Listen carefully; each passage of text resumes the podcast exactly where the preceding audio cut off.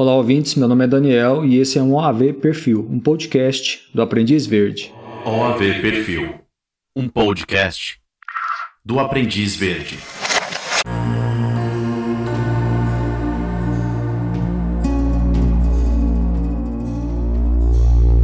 Olá a todos os nossos ouvintes. É um prazer estar novamente aqui com vocês no AV Perfil. Nesse episódio, nós vamos dar continuidade à nossa série especial de podcasts sobre o assassino da Lesopolosa. Os ouvintes que nos acompanham nessa série já perceberam que esse caso está ficando cada vez mais impressionante e instigante. É como se nós estivéssemos acompanhando um filme, só que um filme da vida real. Junto comigo novamente estarão a Kátia Debastiani e o Fábio Pereira. Olá, Kátia, Fábio, tudo bem com vocês? Olá, Daniel, tudo bom, Kátia? Tudo ótimo, pessoal. Um prazer estar aqui de novo. Antes de começarmos, eu gostaria de agradecer a audiência e mandar um abraço a todos os nossos ouvintes. Nesse episódio, nós vamos dar continuidade aos acontecimentos do ano de 1984. O ano de 1984 foi um verdadeiro pesadelo para a força-tarefa que investigava os crimes do assassino da Lesopolosa. Foi um ano tão atípico e assustador que nós tivemos que dividi-lo em partes. Na parte 1, nós comentamos sobre a descoberta do cadáver da Natália Chalopinina, sobre a investigação do Viktor Borakov desse assassinato, uh, nós comentamos também sobre o Viktor Borakov ter perdido a paciência com os superiores dele em relação aos meninos de Gukovo, fato que quase fez ele ser cortado da força-tarefa, dentre outras coisas também. Na parte 2, que foi o episódio anterior, nós comentamos sobre o grande número de cadáveres encontrados no verão de 1984 Comentamos também com mais detalhes o desaparecimento e assassinato do Dmitry Pitashnikov, morto em 24 de março de 1984 em Novochakinsk. Através das falas das testemunhas, a milícia conseguiu fazer um retrato falado de um homem suspeito que foi visto caminhando na frente do Dmitry. Nós comentamos também sobre as discussões entre os players da investigação Comentamos sobre um novo promotor que foi enviado de Moscou e comentamos também da Operação Poisk e da criação do Departamento Assassino, entre aspas aí, que passou a ser chefiado pelo Viktor Burakov. E agora nós vamos dar continuidade a esse terrível ano de 1984 em Oblast Rostov. Mas antes, eu vou fazer um resumo geral de tudo o que nós discutimos até agora nessa série de podcasts sobre o assassino da Lesopolosa.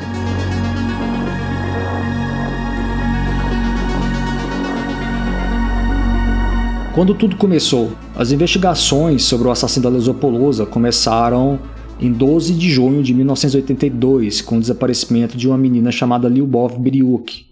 15 dias depois, o corpo da Lyubov foi encontrado na Lesopolosa entre Donskoy e a vila de Zaplavskaya.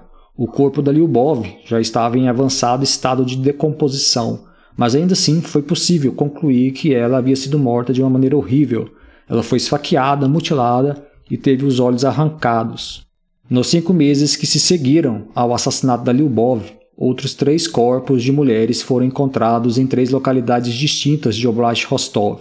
Esses quatro assassinatos não foram solucionados e, na tentativa de pegar o assassino ou assassinos e, consequentemente, fecharem as investigações, o major da milícia de Rostov-on-Don e chefe do Departamento de Investigação Criminal, Mikhail Fetsov, decidiu criar uma força-tarefa com a ajuda de outro agente da milícia, o Vladimir Kolesnikov, essa força-tarefa foi criada em janeiro de 1983 e um dos homens que foram chamados para compor essa força-tarefa foi o Viktor Burakov, que era um perito na milícia de Rostov-on-Don.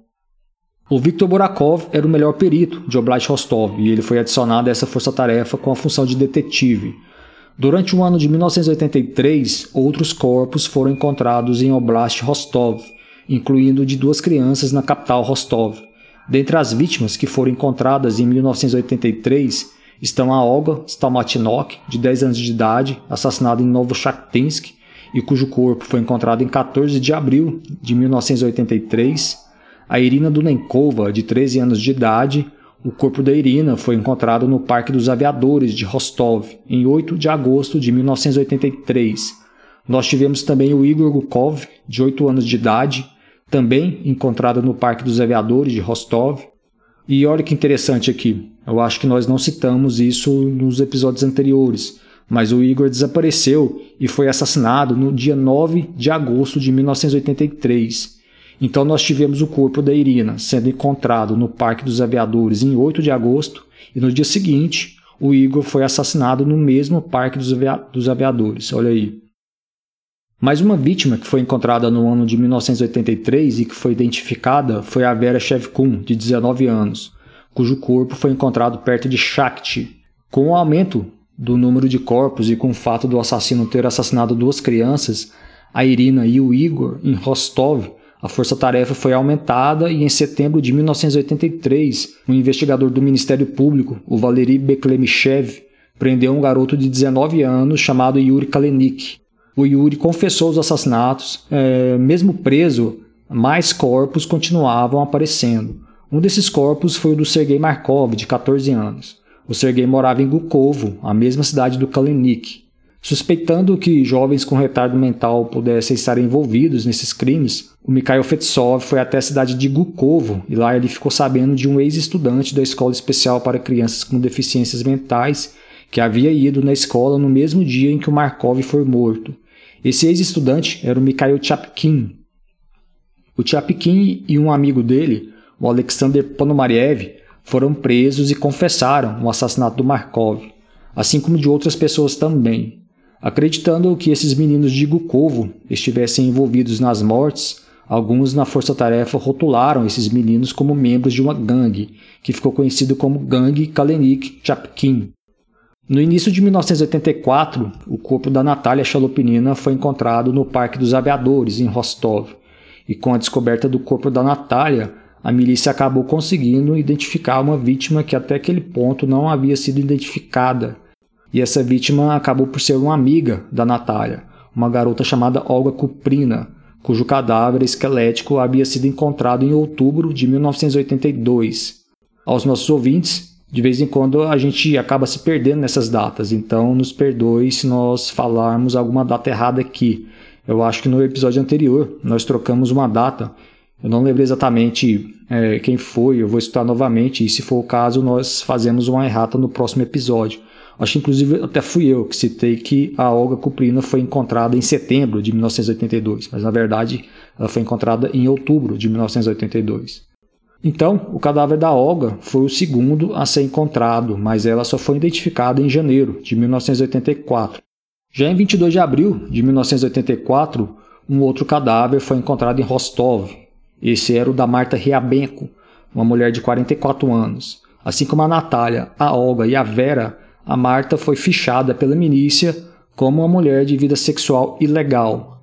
Acreditando que o assassino pudesse voltar ao local do crime, a milícia colocou policiais à paisana, perto de onde o corpo da Marta foi encontrado. Esses policiais suspeitaram de um homem que foi beber com a mulher na área onde o corpo da Marta foi encontrado e prenderam esse homem. O nome dele era Nikolai Baeskorsi e o Nikolai acabou confessando ter assassinado a Natália e a Marta. O Viktor Burakov era um dos poucos que não acreditavam na culpa da gangue Kalenik Chapkin e na culpa do Baeskorsi, ele causou desconforto entre os membros da força-tarefa, incluindo Pavel Chernyshев. E o Burakov quase foi afastado da força-tarefa, tendo a sua permanência ali bancada pelo Fetsov. Nesse meio tempo, o Chapkin foi acusado, formalmente, pelo assassinato do Sergei Markov, e o Bayerskorsi acabaria sendo excluído da lista de suspeitos porque o sangue dele era do tipo O, e o do assassino foi confirmado como sendo do tipo AB, e enquanto a força-tarefa estava sobrecarregada e batendo cabeça, o assassino da Lesopoulosa continuava fazendo vítimas em 1984. Uma dessas vítimas foi o Dmitry Pitashnikov, de 10 anos, que tinha um apelido de Dima. O Dima desapareceu em 24 de março de 1984, após sair da casa dele para comprar selos em um quiosque. O Dima morava na região central de Novochatinsk e ele foi até esse quiosque e não voltou mais para casa. Três dias depois, o corpo do Dima foi encontrado numa área afastada da cidade. Um ponto importante a citar aqui é que o Dima foi visto pela última vez caminhando pela Avenida Lenin, que é a principal avenida de Novochatinsk. Coincidência ou não, 15 meses antes, a Olga Stamotinok, que também tinha 10 anos, desapareceu dessa mesma avenida após sair da sua aula de piano. Pela primeira vez, testemunhas disseram ter visto algo suspeito, e esse algo suspeito era o Dima que parecia seguir um homem. E segundo as testemunhas, esse homem era alto, usava chapéu e óculos escuros, tinha os pés grandes e caminhava de uma forma bastante particular. Ele tinha um caminhar parecido com o de um ganso, disseram essas testemunhas. De posse dessas palavras, a milícia fez um retrato falado desse homem. Já outras testemunhas afirmaram, afirmaram terem visto um carro branco modelo Volga parado com o som ligado numa estrada deserta perto de onde o corpo foi encontrado. Uma investigação foi feita, mas a milícia não conseguiu identificar o carro, muito menos o dono dele. Então, em junho de 1984, outro corpo foi encontrado, dessa vez perto de uma linha de trem nos arredores da cidade de Aksai, pertinho de Rostov. Essa vítima foi identificada como sendo a Tatiana Polyakova, de 17 anos. A Tatiana tinha um rótulo de mulher com vida sexual ilegal e ela também fumava maconha. Um amigo da Tatiana, um homem de 23 anos chamado Arthur Korchenko, foi visto conversando com ela no dia em que ela foi assassinada. A milícia prendeu o Arthur e ele confessou que matou a Tatiana após ela se negar a fazer sexo com ele. Um exame de sangue informou que o Arthur tinha o tipo sanguíneo A, e isso afastava ele como candidato a ser o assassino da Lesopolosa. Mesmo assim, a milícia continuou investigando o Arthur. Então, no mês seguinte ao assassinato da Tatiana, mais especificamente em 5 de julho de 1984, outro cadáver foi encontrado, dessa vez numa lesopolosa bastante remota, perto do vilarejo de Kirpitnaya, que fica localizado perto de Shakti. Esse cadáver era de uma criança de cerca de 10 anos, do sexo feminino. Três semanas depois, o corpo de uma mulher adulta foi encontrado na mesma lesopolosa, e isso fez o Viktor Borakov acreditar que elas fossem parentes. Naquele verão, muitos outros corpos seriam encontrados. Dos que foram identificados, eu cito aqui a Ana Lemecheva, de 23 anos, encontrada em 25 de julho. Em 3 de agosto foi a vez do corpo da Natália Golosovskaya, de 16 anos, ser encontrado. Em 10 de agosto, o corpo da Ludmila Alexeyeva, de 17 anos, foi encontrado. Em 12 de agosto, o corpo do Dmitry Ilarionov, de 13 anos, foi encontrado. Já em 2 de setembro, o corpo do Alexander Chapel, de 11 anos, foi encontrado nas imediações do rio Don e, reforçando, a Ludmila Alexeyeva foi encontrada na mesma área semanas antes. Em 7 de setembro, mais uma vítima foi encontrada no Parque dos Aviadores de Rostov. Essa vítima foi identificada como sendo a Irina Lutinskaya, de 23 anos. Pelas contas da Força Tarefa, a Irina foi a 24ª vítima encontrada desde junho de 1982. Então, entre junho de 1982 e setembro de 1984, 24 corpos de mulheres, adolescentes e crianças foram encontrados em áreas florestais de Oblast Rostov. Nos corpos da Ana, da Natália, da Ludmila, do Alexander e da Irina foram encontrados traços de sêmen e uma análise conduzida pela doutora Lídia Melina concluiu que o tipo sanguíneo do assassino era AB. Esse número horrendo de corpos encontrados no verão de 1984 causou um verdadeiro rebuliço nas autoridades de Rostov e de Moscou também. As tensões vinham de muito tempo já e estourou primeiramente em abril de 1984, quando o promotor de Rostov, Alexander Ryabko, retirou uma acusação de assassinato contra Mikhail Chapkin. O Ryabko analisou melhor o caso e, assim como pensava o Borakov, começou a ficar meio que óbvio para o Ryabko que o Chapkin não era o assassino. Além do mais, o Ryabko não podia levar a acusação adiante, baseada apenas na confissão de um garoto com claros problemas mentais. Em junho de 1984, um integrante do Ministério Público de Moscou chegou até Rostov para assumir a liderança das investigações. O nome dele era Vladimir Kazakov e ele causou um desconforto, já que ele chegou e decidiu reiniciar toda a investigação. A relação entre as autoridades ficou tão hostil que o Pavel Chernyshев enviou uma carta para o ministro do interior russo solicitando equipe de promotores para ajudar no caso. Esses promotores chegaram e começaram a trabalhar. A milícia também incorporou mais de 200 policiais, entre homens e mulheres, para trabalhar no caso. E esses policiais foram colocados para trabalhar numa operação que eles apelidaram de Poisk, um grupo foi designado para trabalhar disfarçado em estações de trens e ônibus e um outro grupo trabalhava como detetives, fazendo levantamentos de suspeitos em hospitais psiquiátricos e clínicas médicas, por exemplo. Havia também um grupo de policiais disfarçados que ficava o dia inteiro patrulhando o Parque dos Aviadores, até que o principal lugar de desova do assassino da Lesopolosa. Tentando compreender que tipo de pessoa poderia ser esse assassino, o Viktor Borakov e um dos novos promotores, o Yuri Moiseyev, criou um perfil do assassino. No perfil criado pelos dois, o assassino da Lesopolosa era um homem jovem, alto, com uma constituição física privilegiada e provavelmente morava em Novocherkassk. Um outro movimento importante também da milícia naquele verão de 1984 foi a criação de um departamento especial, cujo único objetivo era pegar o assassino da Lesopolosa. Antes, a milícia tinha uma força-tarefa, mas agora a coisa estava tão séria que eles criaram um departamento específico dentro da milícia para atuar somente no caso do assassino da Lesopolosa. Com a influência do Fetsov, o Chernyshев nomeou o Viktor Burakov como chefe desse departamento.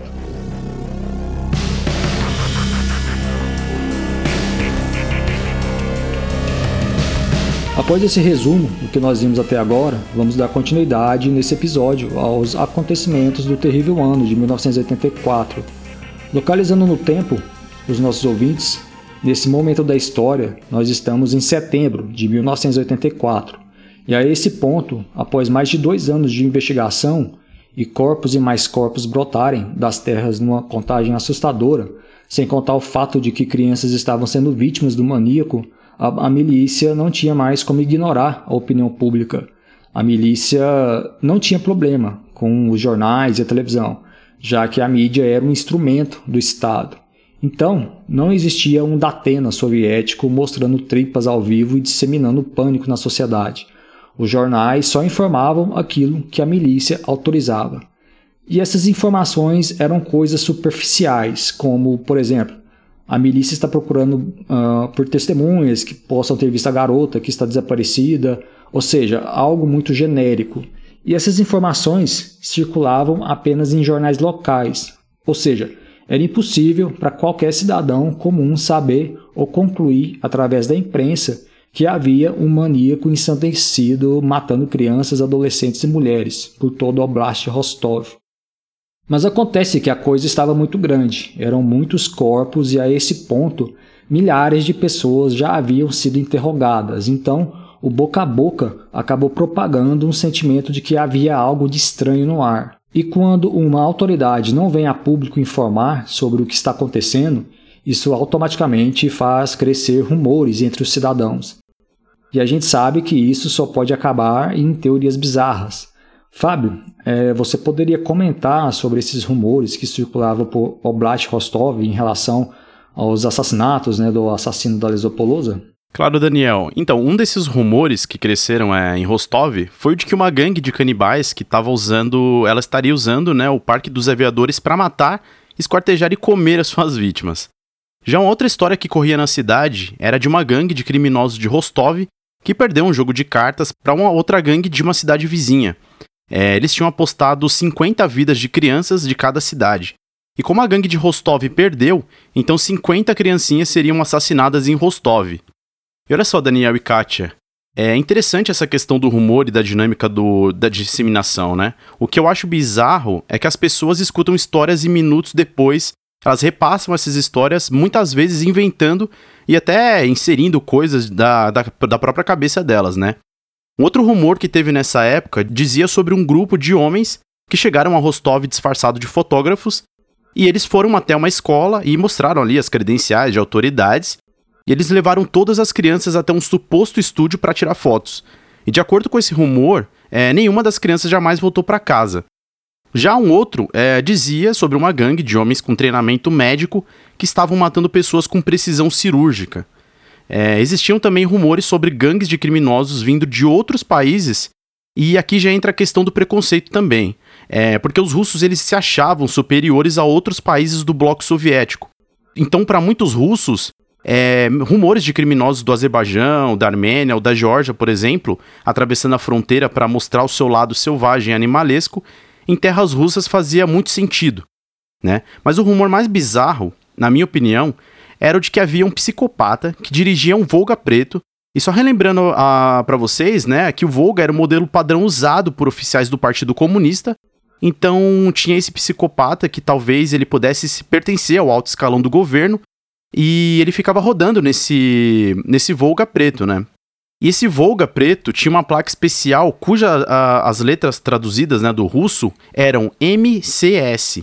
E esse rumor afirmava que essas letras eram as iniciais da expressão Morte às Crianças Soviéticas, olha só. Esse rumor ele até me lembrou agora daquela lenda difundida no ocidente de que comunista come criancinha. É um mito super famoso e que até hoje tem muita gente que acredita. E no caso do assassino da Lesopolosa, e na ausência da mídia séria né, e livre cobrindo esses fatos, era até natural que esses rumores crescessem e se distanciassem da verdade, né, se tornando histórias bizarras e sem sentido algum. Fábio, escutando você falar, a gente percebe que fake news não são um produto do nosso tempo. A única diferença agora são as ferramentas automatizadas que são usadas, né? Há uma diferença notável também na questão da intenção. Hoje, em muitos casos, o disseminador da fake news é um verdadeiro criminoso que compartilha uma história falsa com objetivos escusos. Essa questão de rumores e de como parte da sociedade abraça esses rumores e compartilha adiante sem nem mesmo saber de onde vem a história ou se ela é verdadeira é bem interessante e perigosa também. E essa questão é algo que já vem sendo estudada pela psicologia e sociologia há muitos anos. Inclusive, existe um livro muito interessante a respeito. Para quem tiver interesse no tema, esse livro se chama A Psicologia do Rumor. Esse livro foi lançado primeiramente em 1947 e foi escrito por dois psicólogos, um americano e um russo. Vale a pena dar uma conferida. Ainda sobre essa questão de rumores, todos os anos nos 101 Crimes Notórios e Horripilantes nós escrevemos histórias de rumores que acabam em tragédia. No ano passado, por exemplo, um homem no Gabão um país que fica ali na costa oeste da África, foi assassinado por uma horda de pessoas que acusaram ele de ser um sequestrador de crianças.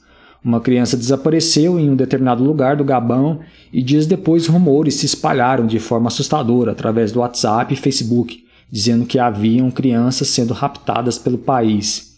Estilo aí, né, o psicopata do Volga Preto, soviético. A coisa saiu tanto do controle que a população do Gabão resolveu agir por conta própria e pegar os supostos sequestradores. A verdade é que não haviam crianças desaparecendo, era só um rumor. E esse homem acabou sendo morto na capital do Gabão, acusado de sequestrar crianças. Ele foi morto ali pela população. E ele era um pai de família que estava indo buscar a filha dele na escola. Rumores matam muitas pessoas na África e Ásia, principalmente a Índia e principalmente quando envolve é, supostas bruxas, né? Quem já leu algum texto nosso dos 101 crimes notórios e horripilantes sabe do que eu estou falando aqui. Fábio, agora você citou uma coisa interessante que eu acho proveitoso falar aqui, que é sobre esse mito de que comunistas comiam criancinhas. Existe até um pôster bastante famoso do Stalin, divulgado em 1947, onde ele é mostrado segurando uma linda criancinha loira, né, que por sua vez segura a bandeira da União Soviética. Esse pôster nada mais era do que parte da propaganda comunista da época. A mensagem por trás da imagem era mostrar o quanto a criança teria um futuro glorioso e radioso sob as rédeas do comunismo. Mas, para tristeza geral dos comunistas soviéticos, o comunismo deles desmoronou e hoje tem uma imagem extremamente ruim em grande parte do mundo. Para vocês terem uma ideia, há um tempo atrás, o Gennady Zyuganov, para quem não, conhece, o Gennady Zyuganov é o atual líder do Partido Comunista na Rússia. Há um tempo atrás, o Gennady falou sobre criar um exército de blogueiros para combater os mitos anticomunistas que persistem em circular na internet do país. Veja, eu não disse combater os mitos anticomunistas que são disseminados em países do Ocidente. O Gennady queria ou quer ainda né, combater os mitos que existem dentro da própria Rússia, ou seja, hoje na Rússia os próprios russos consomem e são influenciados por esses mitos. E um dos mitos mais antigos que existem é o de que comunistas comem crianças. Eu não sei vocês, Fábio, Kátia, ouvintes, mas quando eu era criança eu escutava essas coisas de comunista comer criancinhas. Agora, o que há de verdade nisso? É, isso é verdade? comunistas realmente comiam crianças? Vamos lá, eu vou explicar para vocês de onde surgiu esse mito. Tanto na China como na União Soviética aconteceram episódios muito tristes envolvendo escassez de alimentos. o que acabou originando fomes em massa. Vocês entendem quando eu falo fomes em massa, certo? Fome em massa é simplesmente a população não ter o que comer. Não existe absolutamente nada para comer. E quando isso acontece, é algo terrível, porque quando o ser humano não tem o que comer, ele se torna um animal, literalmente. Então, no século XX, as fomes que aconteceram na União Soviética e na China fizeram com que as pessoas come comessem umas às outras. Ou seja, sem nada para comer, nenhum passarinho, nem nada, pessoas matavam o mais fraco e comia a carne delas. Existe até uma foto super sinistra e que inclusive está lá no nosso texto sobre o assassino da Lisopolosa no site. E essa foto mostra um casal que foi pego com pedaços de corpos de crianças que eles mataram para comer. Isso na época da primeira grande fome na Rússia, ali no início do século XX. Agora, um ponto importante aqui. Fomes em massa e canibalismo não foram e nem são fenômenos exclusivos desses dois países muito menos dos regimes comunistas. Ao longo da história, isso aconteceu inúmeras vezes, em épocas e em países muito diferentes. Quem tem mais de 30, 35 anos tem guardadas na memória imagens terríveis de crianças africanas esqueléticas agonizando na Etiópia e Somália nos anos 90, todas morrendo de fome. Da mesma forma, na antiguidade, inúmeras vezes ocorreram episódios de fome em massa, o historiador Flávio Josefo, por exemplo, relatou que no ano 26 a.C., na região da Judéia, no sul de Israel, uma fome provocada pela má administração do Tibério Júlio Alexandre, que na época era o governador romano da Judéia, matou mais de 20 mil pessoas. Então, como eu citei, fomes em massa já aconteceram inúmeras vezes e, nos casos mais recentes, houve surtos de canibalismo, e isso acabou sendo aproveitado, distorcido e ampliado pelos inimigos da Rússia e da China. Pouco depois da Revolução Russa, que aconteceu em 1917, houve um episódio de fome em massa e já naquela época os arquirrivais da Rússia, os americanos, espalhavam que os comunistas comiam bebês. A Primeira Guerra Mundial e a Revolução Russa, que veio em seguida, simplesmente destruíram a Rússia. Aliado a isso, houve uma situação climática bastante desfavorável na época, sem contar a briga política pelo poder. Então, entre 1921 e 1925, a população russa simplesmente morreu de fome. Estima-se aí que cerca de 5 milhões de pessoas tenham morrido. Dez anos depois, houve uma fome muito pior na Ucrânia.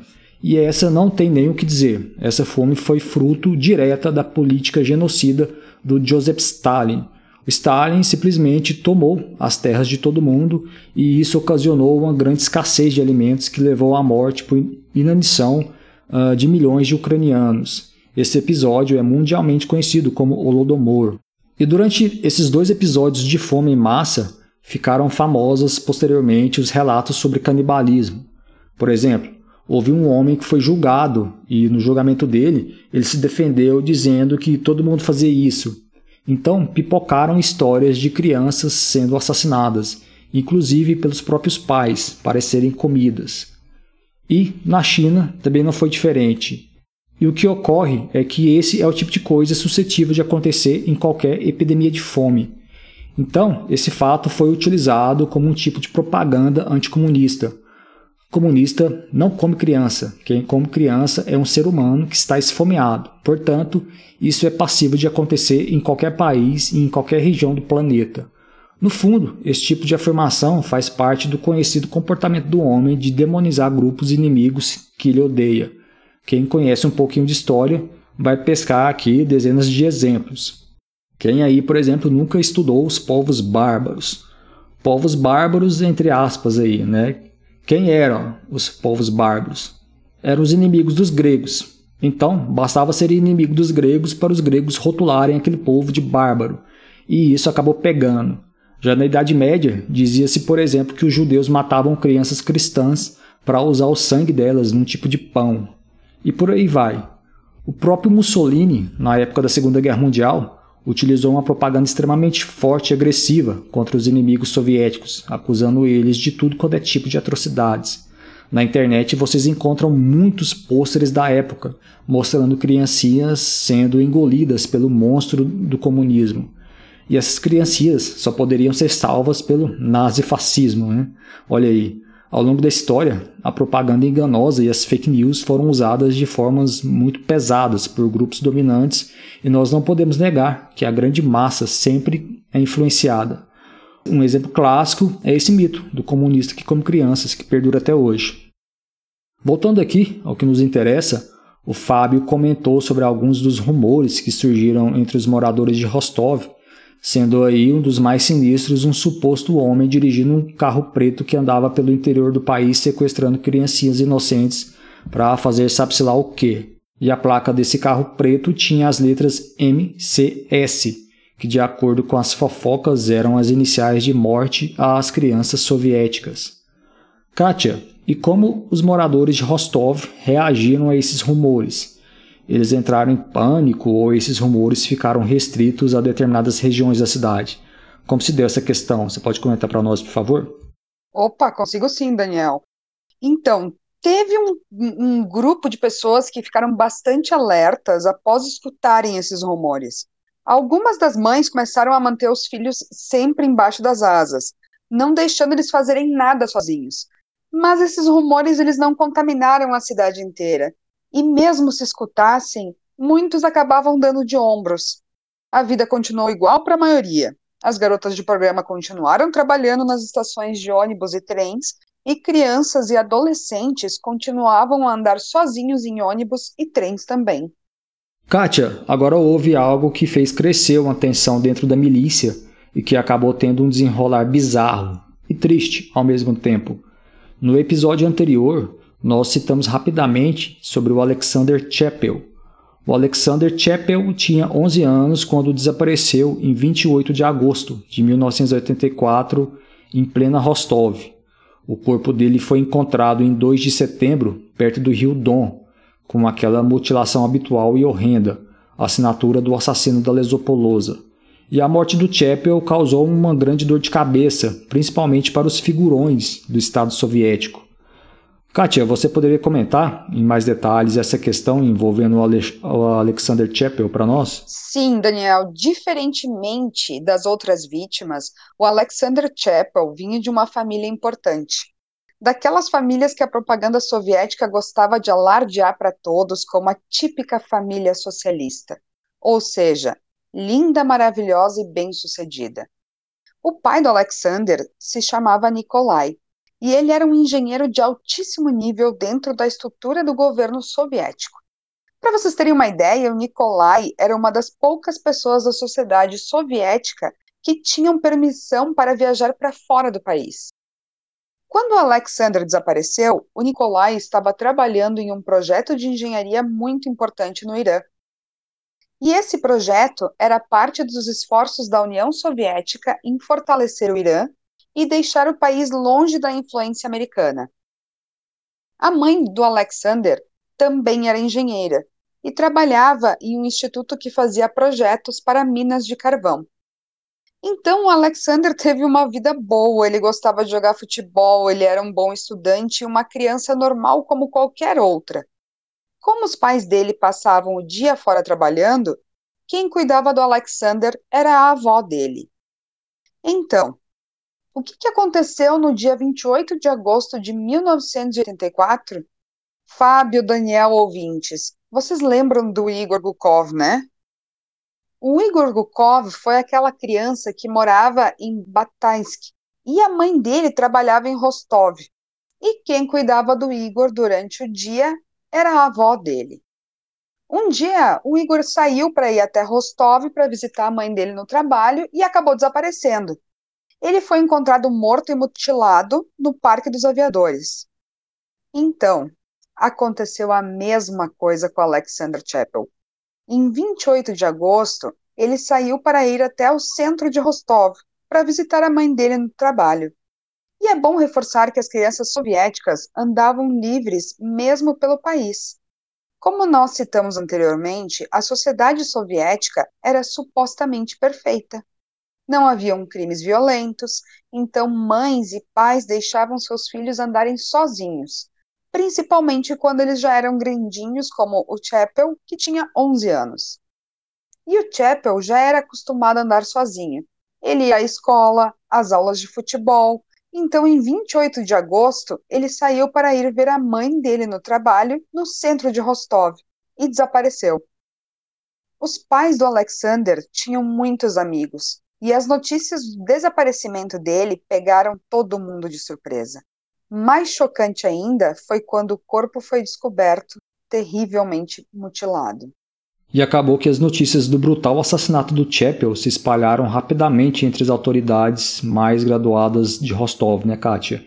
E o que aconteceu a seguir foi algo surreal, cruel e baixo. E isso mostra o quão podres são as autoridades que muitas vezes estão no poder. A morte do Chapel pegou muito mal e o alto escalão teve que intervir. Um general chamado Konovalov, que era uma das principais autoridades de Oblast Rostov, convidou Nikolai para um encontro. E se vocês ouvintes estão imaginando que o Konovalov chamou Nikolai para prestar condolências ou para dar uma satisfação sobre o trabalho policial na investigação da morte do Chapel, vocês estão muito enganados, viu? Como um verdadeiro burocrata troglodita que só pensa em si mesmo e em se autoproteger, o Konovalov culpou o próprio Nikolai pela morte do filho. De forma rude e cruel, o Konovalov disse que o Nikolai não, não cuidou direito do filho e era por isso que o menino havia sido morto. O Alexander, segundo aí o Konovalov, não devia estar andando sozinho por aí no transporte público e o pai devia ter cuidado melhor do próprio filho. Houve também uma reunião no bairro onde o Nicolai morava, e essa reunião teve a presença das autoridades. E os pais estavam preocupados, né? E nessa reunião, as autoridades disseram a mesma coisa. Um oficial chegou a dizer claramente que se o menino tivesse supervisão adequada, nada daquilo teria acontecido. O Nicolai e a esposa dele, obviamente, ficaram indignados e se sentiram traídos pelo sistema que eles ajudavam a manter. Como qualquer outra sociedade, a sociedade soviética tinha muitos problemas. Você tinha um sistema escolar sobrecarregado, então era comum crianças ficaram, ficarem parte do dia longe da escola. E isso era problemático, porque os casais tinham que trabalhar. E com quem eles deixariam os filhos? Além do mais, a sociedade soviética não era perfeita. Crianças e demais civis não podiam andar tranquilamente pelas ruas. Assassinatos e crimes sexuais do qual Alexander foi vítima não eram coisas de países capitalistas, e agora vem uma alta autoridade e diz que a culpa é dos pais. Então, esses foram pensamentos que vieram na cabeça do Nikolai e ele ficou extremamente enfurecido. E essa é uma característica que eu diria até natural do ser humano, culpar os outros pelas próprias falhas. Fábio, a morte do Alexander Chappell, aliada aos rumores que se disseminavam boca a boca, obrigaram as autoridades locais do Partido Comunista a fazer alguma coisa para acalmar a população. Você pode comentar para nós sobre isso? Então, Daniel, o partido decidiu que alguma coisa tinha que ser feita, né? E o general, ele ficou a cargo de preparar um discurso para que ele fosse transmitido na televisão e também uma entrevista para ser impressa nos jornais. E quando eu falo entrevista, é bom ouvinte entender que não era uma entrevista de verdade, né? Os jornais eles só publicavam aquilo que o partido permitia. Então seria algo previamente combinado, né? um jogo de cartas marcadas, digamos assim. A mídia, como já citado anteriormente, ela era um instrumento de propaganda do governo. Então o Konovalov ele delegou a escrita do discurso para o Viktor Borakov. Ele então escreveu, mas o resultado não agradou e o, pop, e o próprio jornal do partido, que era o Molot, pediu que o conteúdo fosse suavizado. E só a título de curiosidade, Daniel e Kátia, esse jornal existe até hoje ele é, um ele é um importante jornal de Rostov que foi fundado no ano de, da Revolução Russa, em 1917. Então o Konovalov deu essa entrevista, entre aspas, né, pro jornal Molot. Ele afirmou que não havia base nenhuma para os rumores que estavam circulando por Rostov, que os rumores eram até criminosos, né, digamos assim. Ele disse também que muitos da cidade estavam preocupados já que um menino de 11 anos chamado Sasha havia sido assassinado. Sasha era o apelido do Alexander Chappell e o Konovalov não citou o nome da vítima na entrevista. Ele simplesmente citou o apelido do Alexander e escondeu o sobrenome dele, citando apenas a inicial C. Então ele disse que as pessoas podiam estar preocupadas devido à morte do Sasha, mas que tudo estava bem porque as autoridades em breve iam pegar o assassino. Isso obviamente era uma mentira e as autoridades estavam longe de pegar o assassino, e como nós sabemos de antemão, estavam cometendo erros atrás de erros. Fábio, e depois desse problema, com a questão dos rumores e com a saia justa que a morte do Alexander Chappell causou no alto escalão de Rostov, a milícia acabou fazendo uma peregrinação pelas escolas e fábricas, dando palestras sobre segurança, sobre como os pais deviam ficar mais atentos aos filhos, sobre não deixar eles saírem com estranhos, etc. Isso era meio que uma contradição, né? A propaganda soviética afirmava que a sociedade deles era o que mais perto existia da perfeição. Ao mesmo tempo, policiais apareciam nas fábricas para alertar os pais sobre não deixar criancinhas sozinhas por aí. Sem opinar aqui sobre essa questão do sistema político, do uso da propaganda como adestramento social, o fato é que esse trabalho da milícia foi muito importante. A gente sabe que o mal espreita em qualquer lugar e quando pessoas conhecem sobre isso e ficam alertas, as chances do mal chegar até elas diminuem consideravelmente.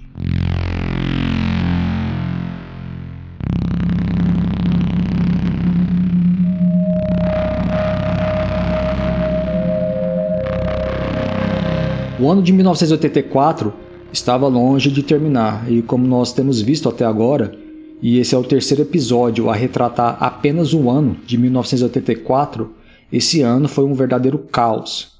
O Viktor Borakov e demais investigadores estavam atolados até o pescoço de trabalho. Apesar de alguns suspeitos terem sido descartados, como Nikolai Baeskorsi, a milícia nunca descartava eles por completo. Então, eles continuavam ali, mesmo que de forma tímida, tentando conectar esses suspeitos com as mortes.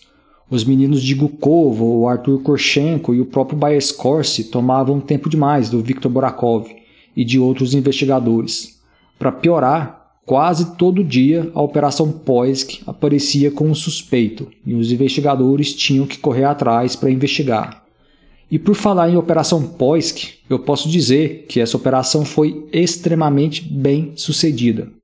Isso porque, no final de agosto de 1984, policiais disfarçados que faziam parte dessa operação bateram os olhos num suspeito super estranho e que imediatamente chamou a atenção desses policiais. Kátia, é, você poderia comentar em detalhes para nós e para os nossos ouvintes sobre esse suspeito identificado no final de agosto de 1984 por policiais da Operação Poisk? Daniel Fábio Ouvintes. Esse é um ponto muito importante dessa história, então eu peço para vocês, fiquem bastante atentos no que eu vou contar agora. Dezenas e dezenas de homens e mulheres foram designados para compor a Operação Poisk, e um desses policiais se chamava Alexander Zanazovsky. O Zanazovsky era o supervisor de um grupo que tinha outros três policiais. E qual era a tarefa do Zanazovsky e da equipe dele? A tarefa dele era patrulhar uma das estações de ônibus de Rostov o dia inteiro. Então eles começavam a trabalhar às 8 horas da manhã e só iam embora às 11 horas da noite. Eles se revezavam em duplas e patrulhavam uma estação de ônibus em Rostov. Eles tinham também uma pequena sala nessa estação de ônibus que ficava de frente para a plataforma. Então, muitas vezes eles ficavam dentro dessa sala descansando ou preenchendo papéis. Um belo dia, por volta das 8 horas da noite, o Alexander estava na salinha e notou um homem conversando com uma adolescente, por volta ali dos 17 anos. Esse homem era magro, alto, de cabelos grisalhos, usava óculos e carregava uma maleta.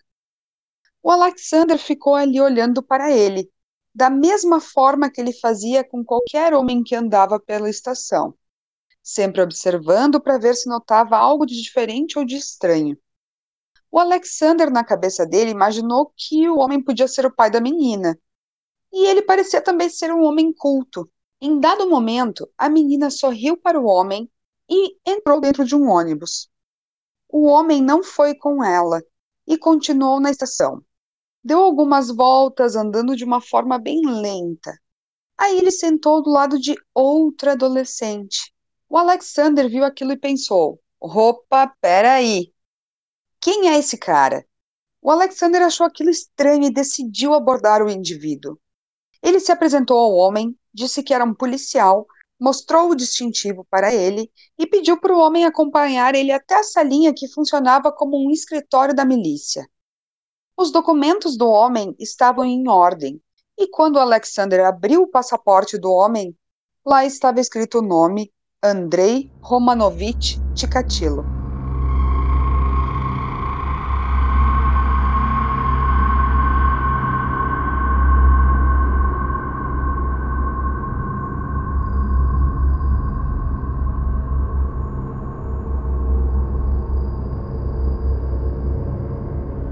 Este é o sexto episódio da nossa série especial de podcasts sobre o assassino da Lesopolosa.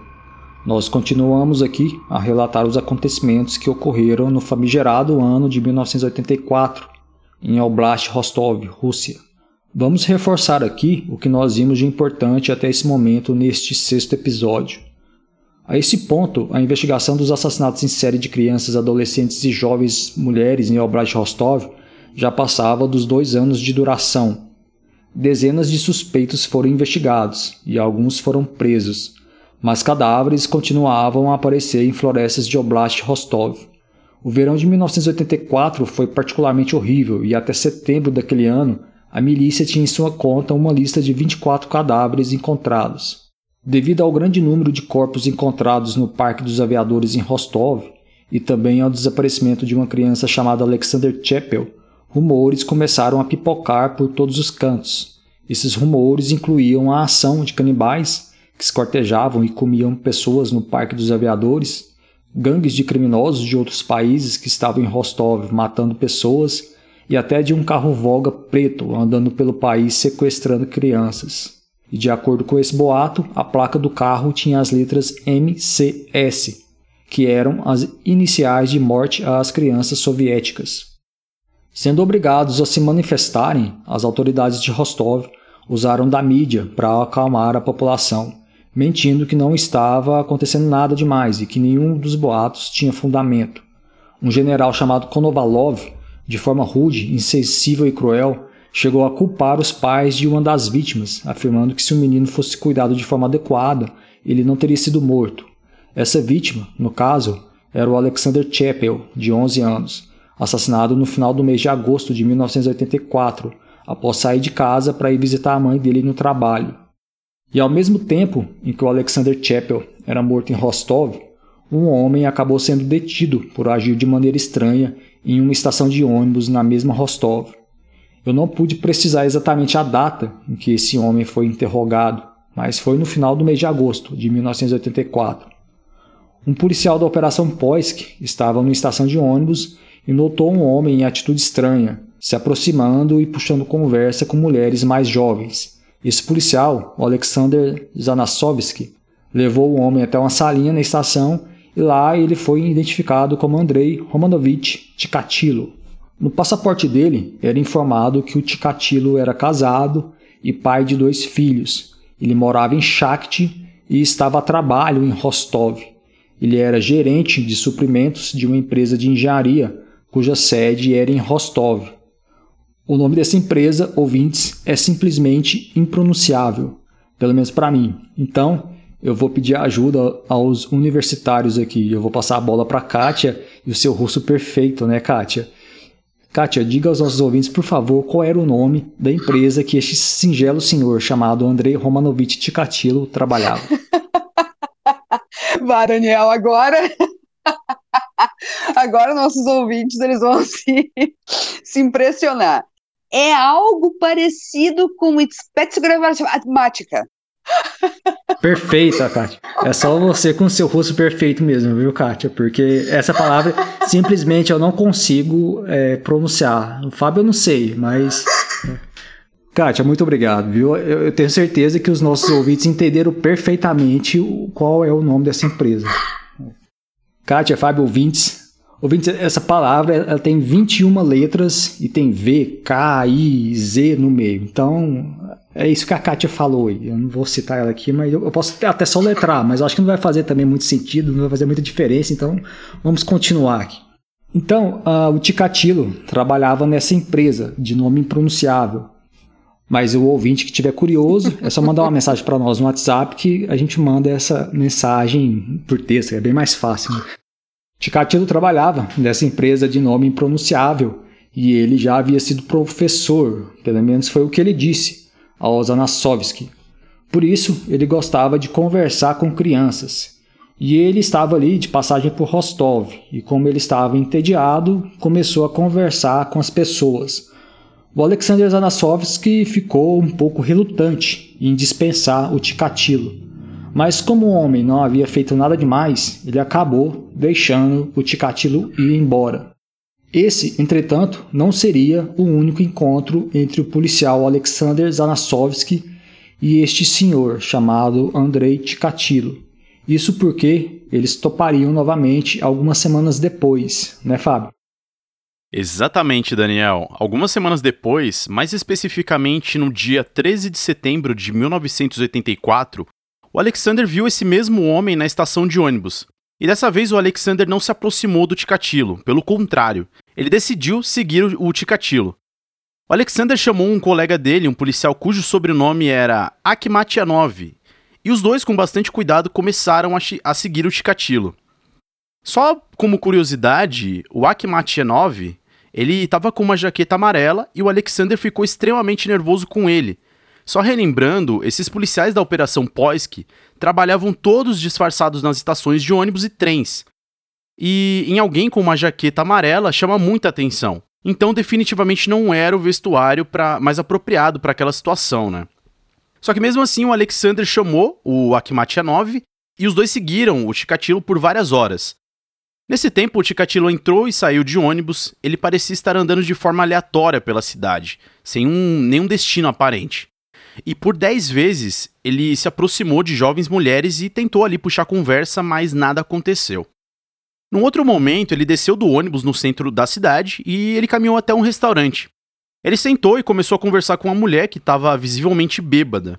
Então ele deixou essa mulher, atravessou a rua e foi até um café, onde ele se aproximou e conversou com mais outras mulheres. É, em dado momento, ele saiu desse café e caminhou até o Parque Gorky, que era um parque bastante bonito que ficava no centro de Rostov. Chegando lá, ele sentou num banco e ele ficou, né? Ele ficou ali observando as pessoas e depois de um tempo ele se levantou e caminhou até a Avenida Engels. Depois ele entrou em uma outra estação de trem. Fábio, e olha que coincidência sinistra. Essa Avenida Engels, por onde o Ticatilo caminhou no dia 13 de setembro de 1984, era a avenida onde ficava o quartel-general da milícia de Rostov. Nesse dia específico, o Burakov e o Tikatilo ficaram a poucos metros de distância um do outro. Continuando essa perseguição silenciosa a este indivíduo chamado Andrei Tikatilo, o Alexander Zanasovsky e o Akhmatianov ficaram praticamente o dia inteiro seguindo Tikatilo, e o comportamento do Tikatilo era surreal ele basicamente passou horas e horas andando à toa em Rostov abordando mulheres. Então, por volta da meia-noite, o Ticatilo voltou para a estação de ônibus e toda mulher que ele via esperando o ônibus, que naquela hora do dia eram poucas, ele se aproximava e puxava conversa. Mas todas essas mulheres acabaram entrando nos ônibus e ele não.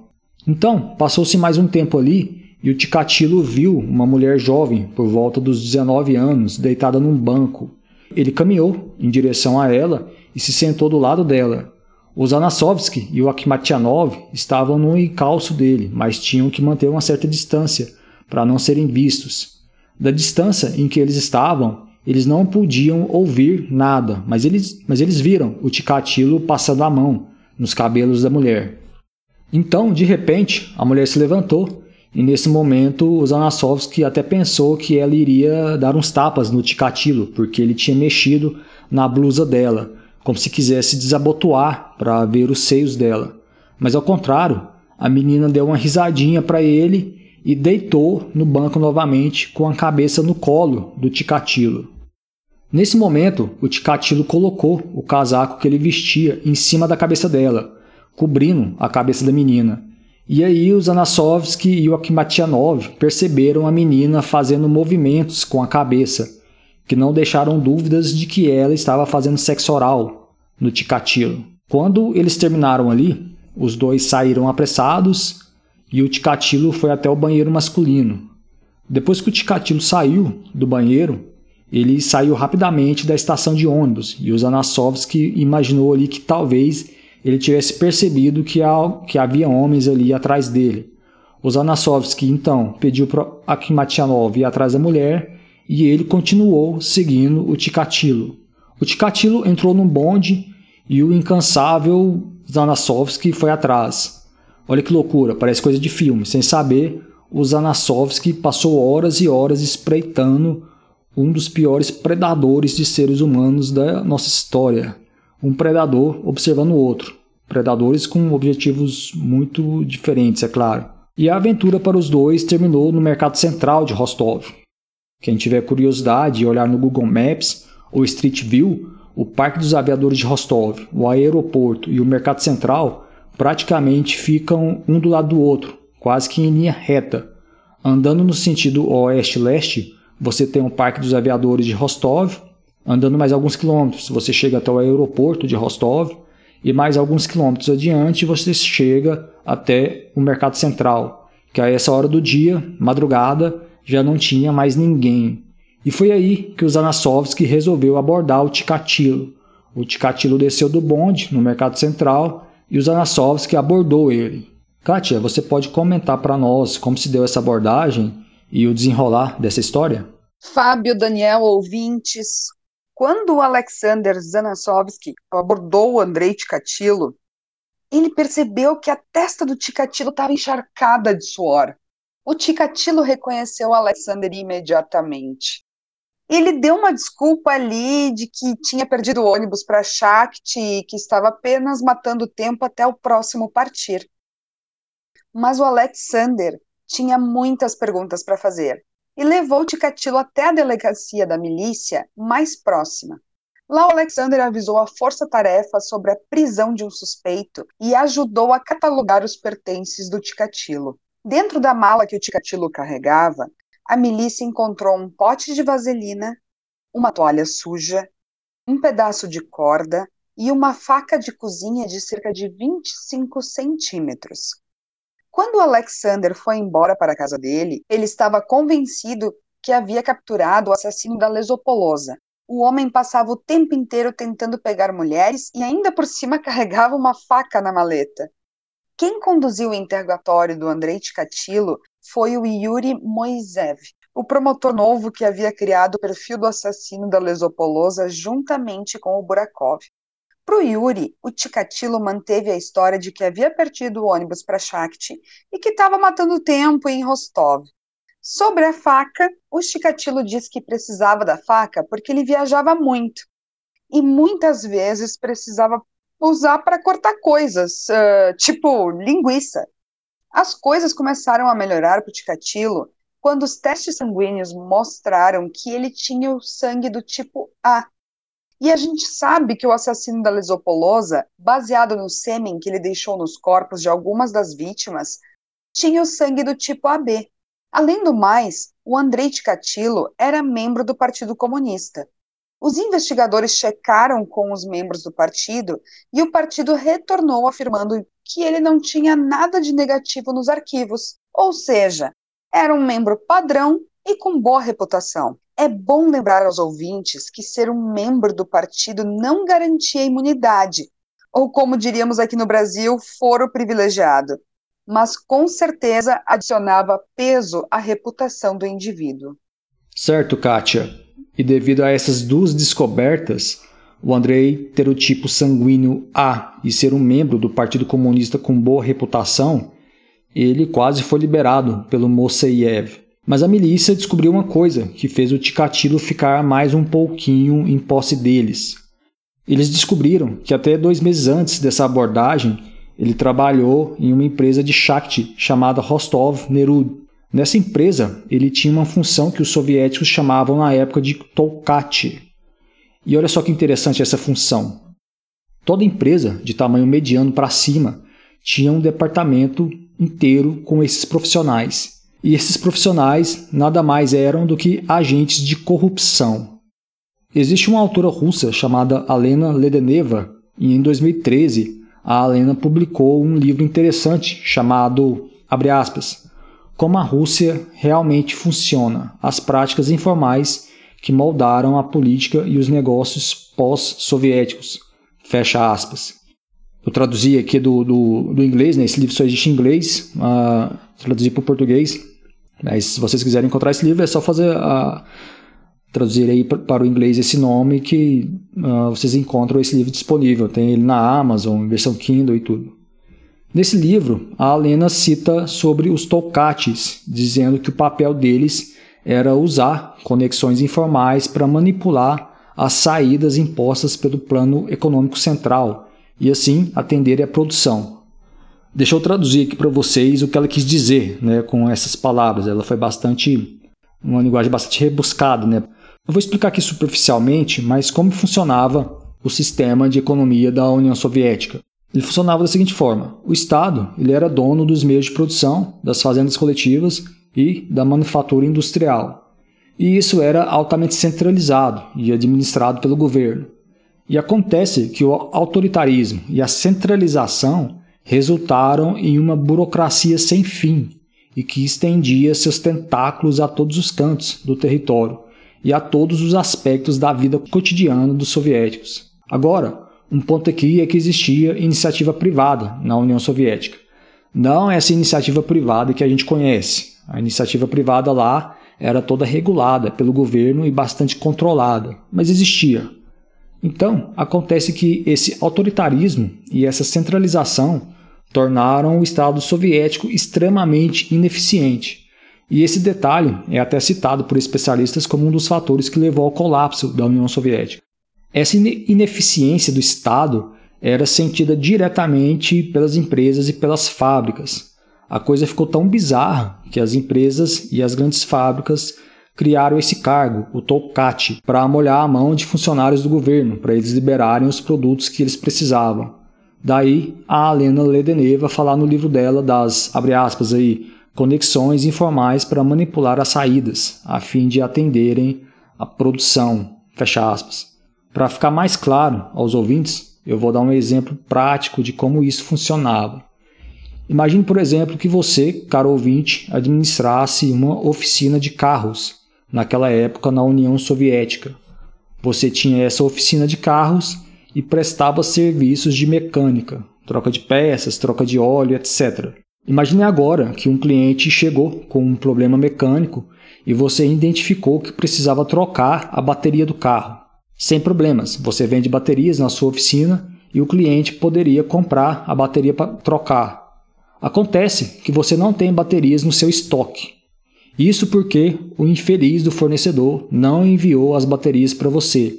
E você já havia encomendado, por exemplo, 20 baterias há mais de mês ou seja, você tinha uma oficina, mas não tinha o básico para trabalhar, porque o fornecedor era enrolado demais. Ah, mas compra de outro. Aí é que está. Como eu citei anteriormente, o Estado soviético detinha todo o controle da indústria. Isso quer dizer que qualquer coisa, de uma taxinha até a proa gigantesca de um navio, era fabricado pelo governo. Então, qualquer coisa que as pessoas comuns precisassem tinha a sua origem em alguma fábrica do governo. Portanto, o nosso ouvinte, que tinha uma oficina de carros na União Soviética, tinha como fornecedor quem? Empresas e fábricas do governo. Acontece que o seu fornecedor era horrível e nunca entregava o produto para você, e quando entregava, vinha com semanas e meses de atraso. E isso era o tipo de coisa que acontecia única e exclusivamente devido a essa centralização do poder, que criou uma burocracia infernal. Então, as empresas sentiram a necessidade de fazer alguma coisa, e a solução que eles encontraram foi a seguinte: vamos subornar agentes públicos. A premissa é simples: você vai lá, paga um café ou dá um presente para o indivíduo e esse indivíduo facilita as coisas para você. O Mark Beissiger, atualmente professor de política na Universidade de Princeton, nos Estados Unidos, o Beissiger ele é americano, mas é filho de soviéticos. Em 1988, o Beissiger publicou um livro sobre a União Soviética em que ele diz que já na década de 1930 esse tipo de prática era uma das principais atividades das empresas, e não apenas das empresas, como também estava disseminada em todo o aparato estatal soviético. O Estado soviético ele era tão burocrático que nada simplesmente saía do lugar, e todo mundo recorria ao jeitinho soviético para andar para frente. Então, esse profissional, o Tolkati, se tornou um dos principais profissionais nas empresas. Se o nosso ouvinte, dono da oficina de carros, quisesse que o seu estoque estivesse sempre em dia, ele tinha a obrigação de contratar um Tolkati, e esse Tolkati ficaria viajando pela Rússia, fazendo ali o seu networking entre os fornecedores e dando presentes e um cascalho aí para as pessoas chaves desses lugares a fim de conseguir os produtos. Muitas vezes os Tolkatis já iam com a missão de comprar e trazer os produtos. Então, voltando ao nosso caso aqui, o Andrei Ticatilo era um Tolkati nessa empresa chamada Rostov Nerud. E a milícia descobriu que ele havia roubado uma bateria de carro, olha só. Ele foi enviado por essa empresa para comprar 16 baterias de carros e voltou só com 15, ficando com uma para ele. O Ticatilo acabou deixando a empresa após esse episódio. É possível que a saída dele tenha sido causada por esse roubo, mas logo ele encontrou um novo emprego nessa empresa de nome impronunciável que somente a Kátia pode pronunciar. Bom, Fábio, o Yuri Moiseyev estava prestes a liberar o Ticatilo devido a essa questão do sangue dele ser do tipo A e dele ser um membro com uma avaliação boa no Partido Comunista. Mas aí eles descobriram esse roubo. Conte para nós o que aconteceu a partir daqui. Bom, Daniel, a investigação em torno do Ticatilo é, chegou aos ouvidos de muitos investigadores e os investigadores da milícia de Novochakinsky, que trabalhavam no caso da, do Dima, pediram para que a Força Tarefa resgatasse a acusação de roubo para manter ele mais um tempo em poder da milícia. É, os investigadores de Novochakinsky, assim como os de Rostov, acreditavam na velha e eficiente estratégia de manter pessoas presas para fazê-las confessarem. É, eles imaginaram ali algumas estratégias, como por exemplo, colocar um policial disfarçado na cela dele para ele confessar as coisas e para esse policial disfarçado, né? O Moiseev é, concordou com o pedido de Novo Shakhtinsky e o Chikatilo foi enviado para lá. Uma vez que as acusações formais foram feitas, a milícia tinha o direito legal de, por exemplo, fazer buscas no apartamento do Chikatilo e foi isso que eles fizeram. E olha que interessante aqui, Daniel e Kátia. O Vitor Burakov foi chamado para supervisionar essa busca no apartamento do Chikatilo. Até esse ponto, o Burakov não havia se envolvido diretamente no caso do Chikatilo. Ele sabia vagamente que ele tinha o sangue do tipo A, mas não chegou a interrogar ele. Para o Burakov, se o homem tinha o sangue do tipo A, então ele não ia perder tempo com ele, né? Por isso, quando ele foi pedido para supervisionar a busca no apartamento, ele ficou bastante irritado.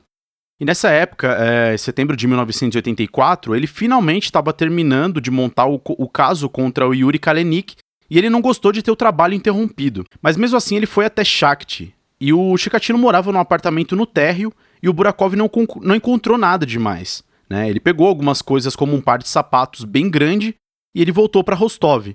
Ele entregou essas coisas para o Moiseyev e voltou a trabalhar no caso do Kalenik.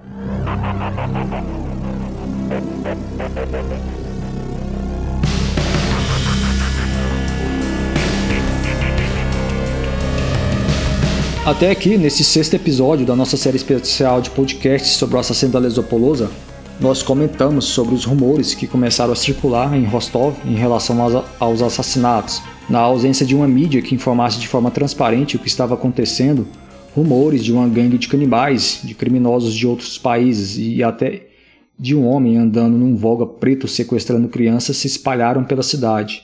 Esses rumores pioraram com a morte do Alexander Chappell, de 11 anos. Os pais do Chappell eram funcionários importantes dentro da engrenagem comunista e um general chamado Konovalov chegou a chamar o pai do Alexander, o Nikolai, para ter uma conversa sobre a morte do menino, mas ao invés de demonstrar os seus sentimentos ao Nikolai e reafirmar a posição das autoridades de que eles iriam resolver o caso, o Konovalov culpou Nikolai pela morte do filho, dizendo que se o menino fosse bem supervisionado, isso não teria acontecido. O próprio Konovalov deu uma entrevista para um jornal de Rostov, onde afirmou que os rumores não tinham base nenhuma e que sim, um menino havia sido assassinado, mas a polícia já estava quase pegando o assassino. Ao mesmo tempo, um policial chamado Alexander Zanasovsky, que fazia parte da Operação Poisk, achou estranho o comportamento de um homem numa estação de ônibus de Rostov, esse homem estava na estação se aproximando de mulheres e puxando conversa com elas. O Alexander levou esse homem até uma salinha que funcionava como escritório da milícia na estação de ônibus. E lá esse homem foi identificado como Andrei Romanovich Chikatilo, um homem de 47 anos, casado, pai de dois filhos e membro do Partido Comunista. O Chikatilo foi solto, mas semanas depois o Alexander novamente viu o Chikatilo na estação em atitude suspeita e decidiu seguir ele. Durante várias horas, o Alexander e outro policial seguiram o Chikatilo e eles observaram um comportamento muito estranho do Chikatilo. O tempo inteiro ele abordava mulheres, em qualquer lugar que ele tivesse a oportunidade. De volta à estação de ônibus, já beirando a meia-noite, o Ticatilo se aproximou de uma garota que estava deitada num banco e, após alguma conversa, a menina fez sexo oral nele. Quando eles terminaram, o Ticatilo saiu da estação e pegou um bonde, descendo no mercado central de Rostov. Lá, o Alexander abordou ele e o levou para uma delegacia da milícia. Quem interrogou o Ticatilo foi o promotor Yuri Moiseyev, que havia desenvolvido um perfil do assassino juntamente com Viktor Burakov. Pelo fato do Ticatilo ter o sangue do tipo A e ser membro do Partido Comunista, com uma ficha limpa no partido, o Yuri resolveu liberar ele, mas o Ticatilo acabou sendo transferido para a milícia de Novochakhtinsk, após os investigadores de lá pedirem para o Yuri enviarem o Ticatilo. Os investigadores de Novochakhtinsk suspeitaram do Ticatilo e queriam colocá-lo numa cela para fazê-lo confessar, mas o Ticatilo continuou com a mesma história e negou qualquer envolvimento nos assassinatos da Lesopolosa. Ele acabou sendo condenado a seis meses de prisão pelo roubo da bateria e, consequentemente, foi expulso do Partido Comunista. É bom reforçar aos nossos ouvintes aqui que o Ticatilo batia com a descrição das testemunhas de Novochakhtinsk, do Homem Ganso, e esse foi um dos motivos que fez os investigadores de Novochakhtinsk pedirem para Rostov acusá-lo de roubo para que ele ficasse em poder da milícia e posteriormente ele fosse transferido para ser cuidado pelos investigadores de Novochakhtinsk. É bom reforçar também que Rostov perdeu interesse no Ticatilo, principalmente por causa do exame sanguíneo, que não coincidia com o do assassino da Lesopolosa. Fim de papo então. O Ticatilo cumpriu metade da pena dele, três meses, e foi solto em 12 de dezembro de 1984. Em setembro de 1984, quando corpos estavam sendo encontrados e o Ticatilo sendo investigado por agentes da lei de Rostov e Novochakhtinsk, o Viktor Borakov estava mergulhado no seu trabalho dentro da milícia, e ao mesmo tempo em que ele cumpria ordens para realizar trabalhos que ele não acreditava, como a acusação criminal contra o Yuri Kalenik, ele também agia por conta própria, buscando a ajuda da ciência. Eu acredito que a forma errática com que a milícia e o Ministério Público conduziram a investigação causou uma sobrecarga de trabalho inútil para todo mundo envolvido, e o tsunami burocrático que veio disso foi um dos grandes responsáveis pela cegueira que permitiu ao Ticatilo escapar. O Burakov estava tão travado na burocracia que achou ruim ter de sair do escritório dele para ir fazer uma busca no apartamento do Andrei Ticatilo. Olha que loucura. É, parece até coisa de filme, mas o Borakov estava no apartamento do assassino da Lesopolosa e não sabia. E pior, doido para sair dali para terminar o trabalho dele no escritório. Bom, o Ticatilo agora é passado. O Borakov voltou para o escritório dele e continuou com a obsessão que ele tinha sobre o real perfil do assassino da Lesopolosa. Ele criou um perfil junto com Moseyev, mas ele sabia que os dois não eram os mais indicados a realizar esse trabalho. E lembrando aos nossos ouvintes que, graças à censura imposta pelo Partido Comunista, o Burakov não tinha acesso a uma literatura de qualidade. Portanto, os livros disponíveis para ele não diziam praticamente nada sobre assassinos em série. E foi aí que o Burakov tomou uma decisão arriscada sem permissão dos seus superiores, ele começou a procurar por ajuda de psiquiatras. Ele enviou informações dos assassinatos a profissionais da psiquiatria em Moscou e também pediu para o diretor do Instituto de Medicina de Rostov para ele convencer os psiquiatras ou especialistas em patologias sexuais a darem uma olhada no caso. Ele chegou aí ao Instituto de Medicina de Rostov dar uma palestra é, para os psiquiatras que lá trabalhavam. Ele forneceu informações superficiais sobre o caso de que alguém estava matando crianças de ambos os sexos e mulheres jovens. Ele descreveu o padrão de mutilação e fez perguntas do tipo: Poderia o mesmo assassino ter interesse em ambos os sexos? Algum grupo de pessoas poderia estar envolvido? Que tipo de doença afligiria tal indivíduo? E como essa doença poderia afetar outros aspectos do seu comportamento? E o Burakov acabou ficando bastante desapontado, porque praticamente nenhum psiquiatra se interessou. O Burakov ficou bastante irritado porque ele imaginou que ninguém se importava com as vítimas. Mas acontece que aquele período era um pouco complicado. Dado o histórico de repressão na União Soviética, é provável que muitos ficassem com um pé atrás, ainda mais alguém da milícia aparecendo com perguntas um pouco estranhas. Ainda assim, um ou outro apareceu. Mas o que o Viktor Burakov mais gostou foi de um psiquiatra chamado Alexander Bukhanovsky. Kátia, você poderia comentar para nós sobre o Alexander Bukhanovsky e o envolvimento dele com o caso do assassino da Lesopolosa? Daniel, o Alexander Bukhanovsky era um homem renegado pela psiquiatria, mas de uma importância inimaginável.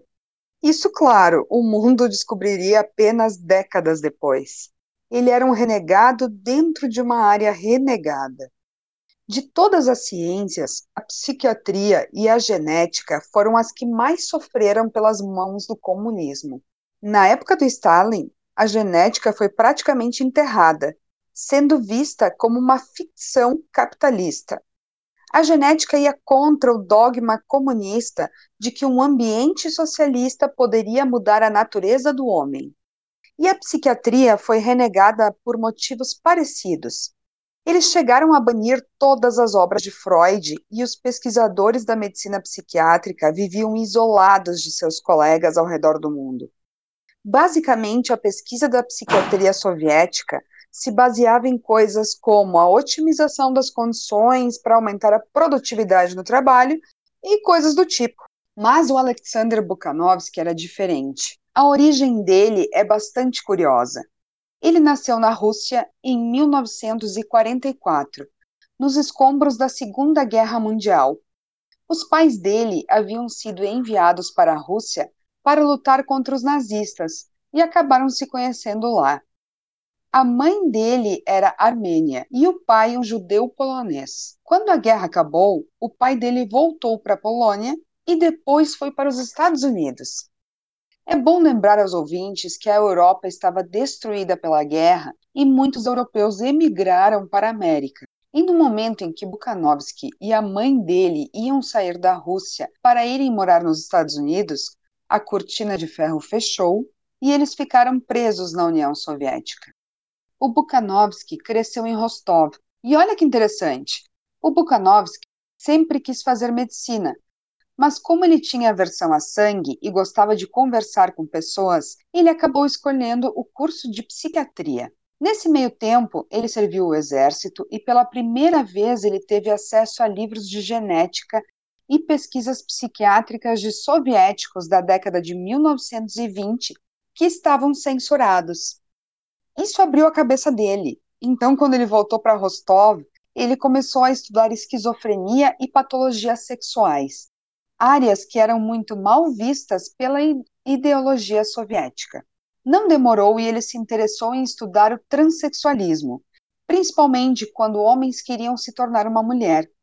Ele se tornou um dos poucos psiquiatras russos que desenvolveu um programa em parceria com institutos médicos para guiar pacientes por todo o processo. Em meados da década de 1980, ele começou a fazer pesquisas sobre homossexualidade. Aos 40 anos, idade em que ele sentou com o Viktor Burakov, o Alexander Burkanovsky era tipo a ovelha negra da psiquiatria soviética. Alguém que vivia marginalizado e sozinho dentro da sua área de atuação. Exatamente, Kátia. E quando Bukhanovsky se sentou com Burakov, ele não tinha ideia do que estava por vir. O Burakov inicialmente mostrou a foto de uma das vítimas e durante a conversa o Burakov convenceu o Bukhanovsky a ajudar ele, dizendo que se o assassino não fosse pego, amanhã a filha de qualquer um poderia ser a próxima vítima. O Bukhanovsky tinha uma filha de 15 anos na época chamada Olga, e foi aí que ele decidiu ajudar. Nenhum dos dois sabia, mas ambos aqueles homens, Viktor Borakov e Alexander Bukhanovsky, naquele momento estavam fazendo história. Duas semanas depois, o Bukhanovsky enviou um relatório de sete páginas para o Burakov. Kátia, você pode comentar para nós sobre essa análise inicial que o psiquiatra Alexander Bukhanovsky fez sobre o assassino Lesopolosa, baseado ali nas informações que o Viktor Borakov forneceu a ele? Daniel, Fábio, ouvintes. O Bukhanovsky disse nesse relatório que os crimes certamente eram causados por alguém com transtorno sexual. Esse assassino era um sádico que só poderia obter satisfação sexual se causasse sofrimento à vítima. Ele até citou no relatório alguns exemplos que ele descobriu na literatura de sadistas que gostavam de usar a faca ou agulha para infringir ferimentos superficiais. Ainda de acordo com o Bukhanovsky, o assassino era compulsivo, tão compulsivo que, quando a necessidade de matar vinha, ele simplesmente não tinha controle sobre a decisão de matar. É como um homem que ataca um prato de comida quando está esfomeado ou uma garrafa d'água enquanto que a gente está com sede. Mas apesar da compulsão, ele era alguém capaz de planejar e seguir um plano. E até trazer um plano B se fosse necessário. Enquanto ele não pudesse se libertar através do assassinato, ele poderia ser alguém depressivo, irritável. O assassino também poderia sofrer de dores de cabeça ou insônia. A compulsão dele em matar poderia ser disparada através de eventos periódicos, como as fases da lua ou condições climáticas. O Bukhanovsky escreveu também que era possível que o assassino fosse impotente quando tentava fazer sexo normal, então era necessário para ele experimentar o sofrimento do outro para ter uma ereção. Ainda de acordo com o Bukhanovsky, por causa desse problema de impotência, o assassino provavelmente não conseguiria manter um relacionamento heterossexual, embora eventualmente ele conseguisse ter relação sexual com uma mulher. Certo, Kátia. O Bukhanovsky ainda disse algumas coisas. Por exemplo, era possível que o assassino tivesse procurado um médico para falar sobre os seus problemas sexuais ou frequentado uma biblioteca de medicina à procura de literatura especializada. Embora o assassino sofresse de um transtorno mental, talvez esquizofrenia, ele não era louco, muito menos sofria de retardo mental. Ele tinha um intelecto bom o suficiente para fazer planos e evitar ser pego.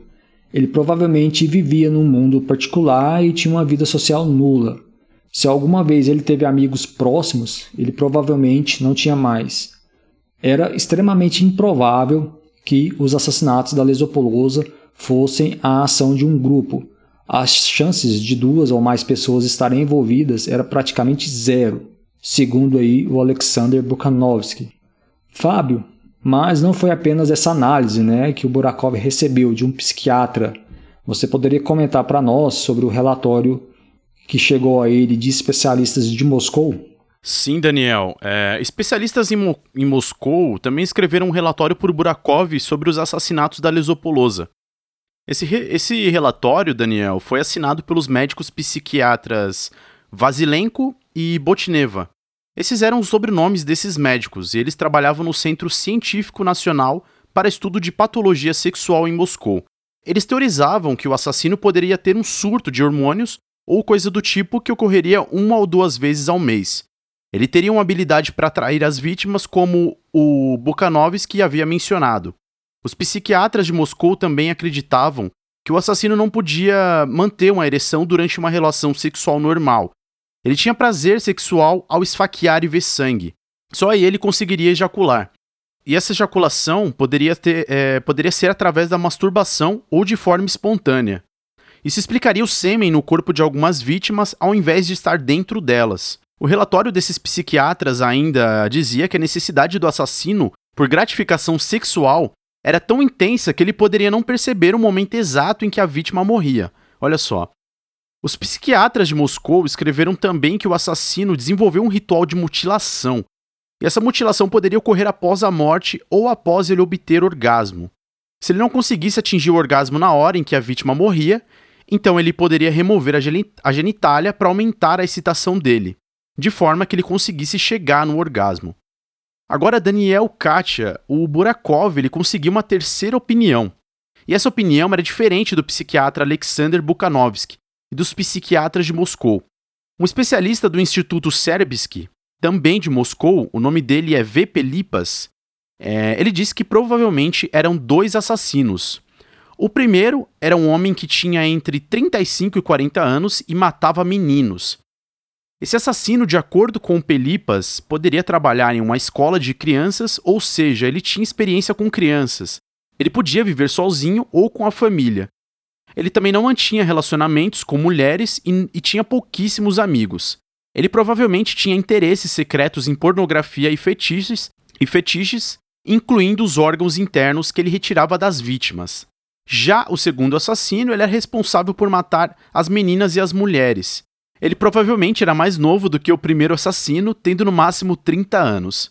Certamente ele era mais forte e mais atraente do que o primeiro assassino e trabalhava talvez como motorista.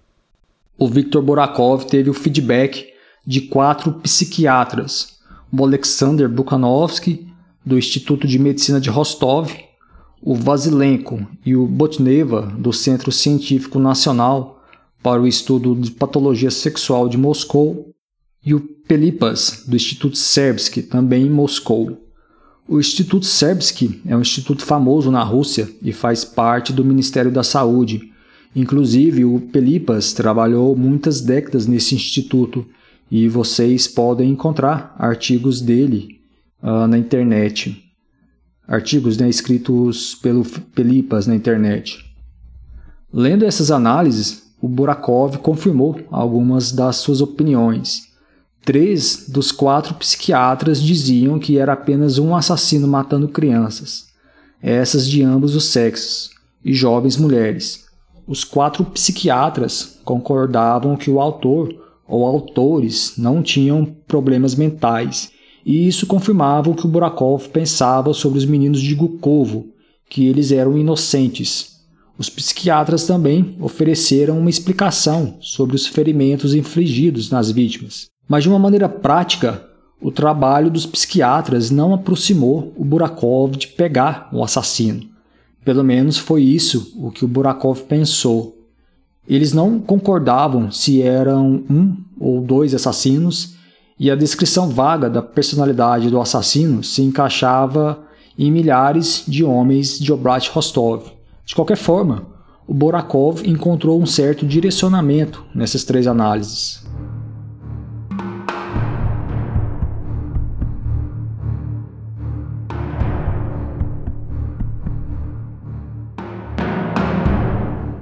Aos nossos ouvintes, esse foi mais um episódio da nossa série especial de podcast sobre o assassino da Lesopolosa.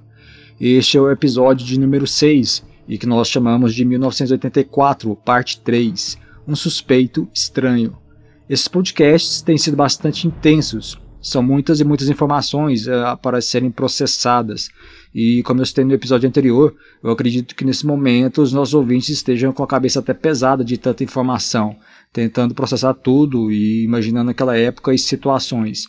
Principalmente nesse episódio, que foi bastante extenso e onde nós discutimos várias coisas. Então, vamos dar uma pausa aqui e a gente continua no sétimo episódio.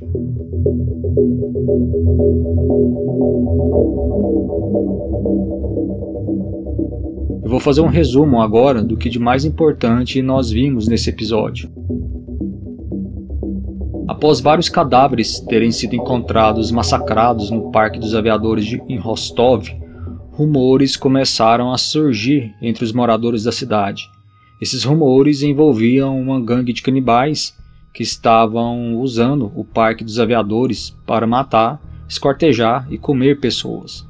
Já um outro rumor dizia que uma gangue de criminosos de Rostov apostou a vida de 50 crianças num jogo de cartas com criminosos de uma cidade vizinha, e como a gangue de Rostov havia perdido, então 50 crianças seriam assassinadas na cidade. Entretanto, o rumor mais sinistro envolvia um homem dirigindo um Volga preto pelo país sequestrando crianças. A placa deste carro supostamente tinha as letras MCS, iniciais da expressão morte às crianças soviéticas.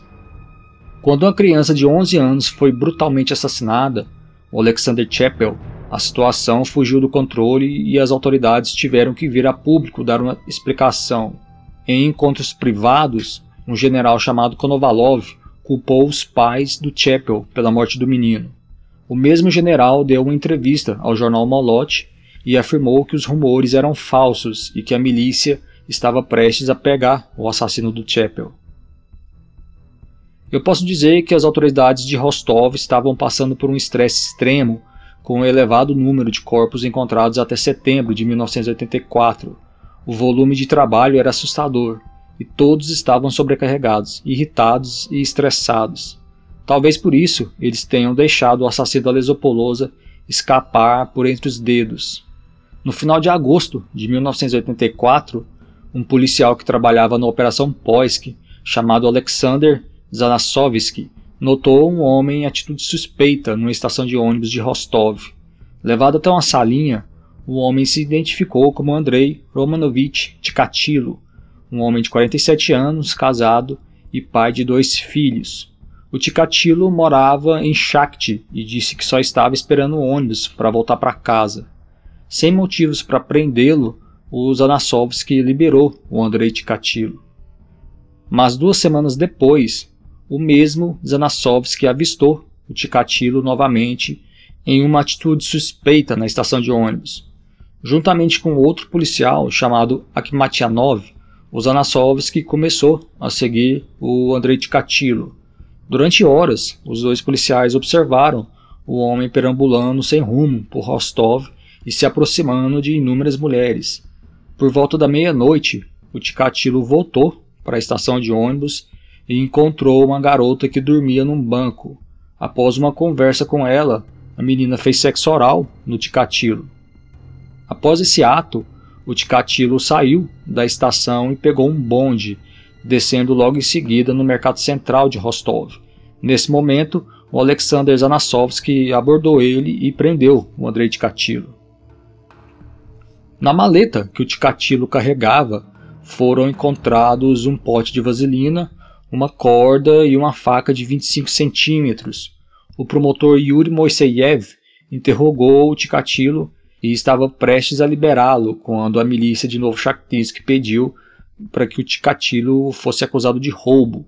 Ele havia roubado uma bateria quando trabalhava numa empresa de Shakti, mas na época nenhuma acusação foi feita.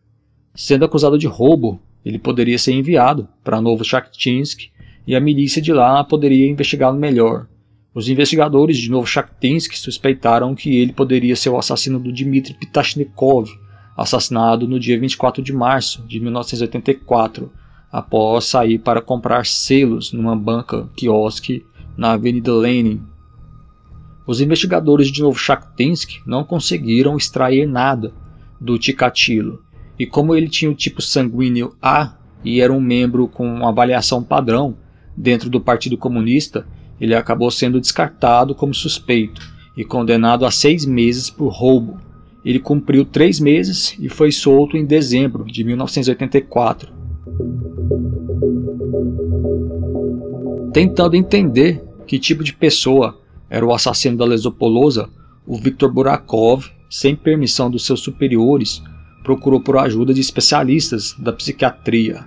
A maioria dos psiquiatras que ele entrou em contato não quis ajudá-lo, mas quatro acabaram aceitando a tarefa. Um deles se chamava Alexander Bukhanovsky. O Bukhanovsky era um homem de 40 anos que trabalhava no Instituto de Medicina de Rostov e que passou a sua vida profissional pesquisando temas mal vistos pela ideologia comunista, como a esquizofrenia, patologias sexuais, transexualismo e o homossexualismo. Com as informações passadas pelo Viktor Borakov, o Alexander Bukhanovsky escreveu um perfil de sete páginas do assassino da Lesopolosa. De acordo com Bukhanovsky, esse assassino sofria de transtornos sexuais, era sádico e só poderia obter o orgasmo sexual se causasse sofrimento à vítima. Esse homem era compulsivo e não tinha controle sobre as suas ações. Um ponto importante da análise do Bukhanovsky dizia respeito à impotência sexual do assassino da Lesopolosa. Esse homem só conseguia a ereção quando experimentava o sofrimento da vítima. Um outro perfil do assassino da Lesopolosa que chegou para o Burakov foi o escrito por dois especialistas que tiveram uma importância muito grande para a psiquiatria russa. Eles eram o George Vasilchenko e a Irina Botneva. Anteriormente, nós citamos apenas os sobrenomes deles, e inclusive, deixa até eu fazer uma correção a tempo aqui, nós erramos na pronúncia do nome Vasilchenko. Nesse podcast, nós pronunciamos Vasilenko mas o nome e a pronúncia correta é Vassilchenko. E ouvintes, o Burakov estava lidando com três grandes mentes da psiquiatria soviética: o Bukhanovsky, o Vassilchenko e a Botneva. Inclusive, o George Vassilchenko foi o primeiro russo a escrever livros sobre patologias sexuais. O primeiro livro dele sobre esse tema foi publicado em 1977 Apesar das obras do Vassilchenko estarem em russo, vocês encontram artigos dele traduzidos para o inglês na internet. Vale muito a pena dar uma conferida. Voltando ao nosso assassino da Lesopolosa, o perfil criado pelo Vassilchenko e pela Botneva não era muito diferente do perfil do Bukhanovsky. Eles teorizaram que o assassino poderia sofrer de um surto de hormônios que poderia ocorrer uma ou duas vezes ao mês. Ele era sádico e obtinha prazer sexual ao esfaquear e ver sangue. Somente dessa forma ele conseguiria ejacular. O Vassilchenko e a Botneva também concordavam que o assassino era impotente sexual e a ejaculação durante os assassinatos poderia ocorrer de forma espontânea ou através da masturbação e isso explicaria o sêmen no corpo de algumas vítimas ao invés de estar dentro delas. Se ele não conseguisse atingir o orgasmo na hora em que a vítima morria, então ele poderia remover a genitália para aumentar a excitação dele, de forma a conseguir o orgasmo. Um quarto psiquiatra, o Dr. Pelipas, do Instituto Serbsky de Moscou, teve uma opinião diferente dos três anteriores ele disse que provavelmente eram dois assassinos, um que matava os meninos e outro que matava as meninas.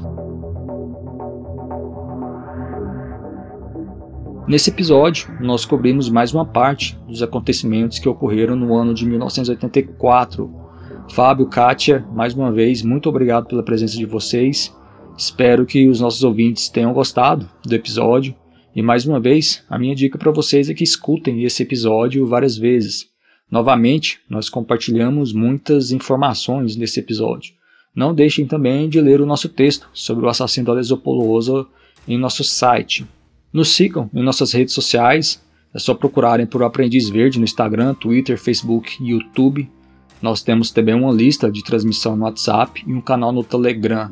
Quem quiser participar da nossa lista de transmissão no WhatsApp ou do canal do Telegram, é só acessar o nosso site que lá vocês encontrarão um link. Vocês podem também entrar em contato com nós pelas redes sociais e também pelo e-mail ou aprendizverde@gmail.com. Aos poucos, nós vamos disponibilizando esses podcasts também no YouTube, com fotos e vídeos também para ilustrar as nossas falas. Aos nossos ouvintes, nós vamos abrir um espaço nos próximos episódios para tirar eventuais dúvidas que possam surgir na cabeça de vocês. Até esse momento, nós já falamos sobre muitas coisas e é natural que possam surgir dúvidas em vocês. Às vezes nós não fomos claros em algum ponto, pode ser também que tenhamos sido contraditórios em alguma fala e não percebemos. Pode ser também que algum exemplo que nós demos não tenha ficado claro para vocês então, sintam-se à vontade para nos enviar as dúvidas de vocês em nossos canais digitais, que nós vamos responder nos próximos episódios. Quem quiser também nos enviar alguma mensagem elogiando, criticando ou dando alguma sugestão, nos mande que nós vamos ler aqui. Um abraço para o Edgar, de Porto Alegre, Rio Grande do Sul, que nos enviou uma mensagem no Instagram elogiando essa série de podcasts. Obrigado, Edgar. E um super abraço também a todos vocês ouvintes que nos prestigiam nessa série. Muito obrigado pela audiência e até o sétimo episódio dessa série especial de podcasts sobre o assassino da Lesopolosa.